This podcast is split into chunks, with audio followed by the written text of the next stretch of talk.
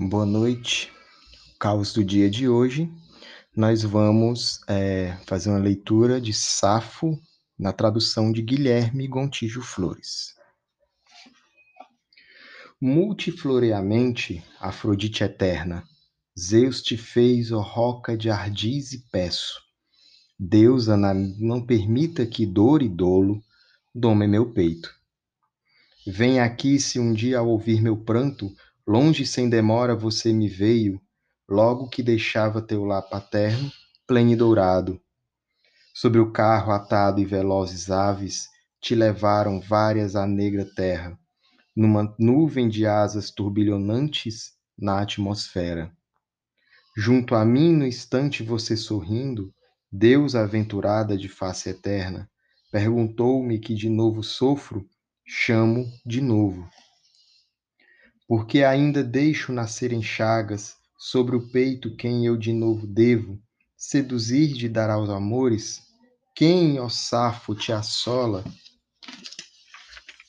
Pois se agora foge, virá em breve, se presentes nega, dará em breve, se desama agora, amará na hora, mesmo que negue. Vem agora aqui me livrar das longas aflições e conceda os afãs que anseio neste peito e seja aliada nesta linha de luta. Safo é uma poetisa grega. Para quem não conhece, ela provavelmente nasceu uh, na cidade em Mitilene, na ilha de Lesbos, e é reconhecida como um grande nome da poesia é, helênica. Safo é sinônimo de amor, de uma referência sentimental, mas também é um sinônimo de uma subjetividade extrema que vai além do sentimento amoroso, encarnada principalmente na concepção de algo muito maior além da essência humana.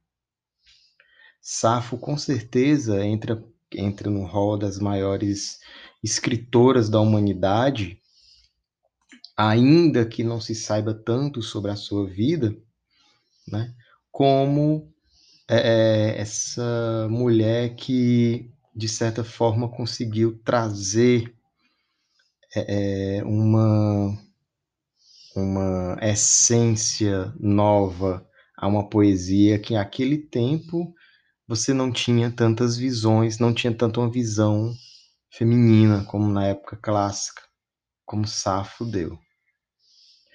É uma poeta que merece realmente uma observação é, mais estreita e que hoje vem sendo redescoberta de uma maneira muito mais é, é, objetiva e de uma maneira muito mais é, de uma maneira muito mais analítica.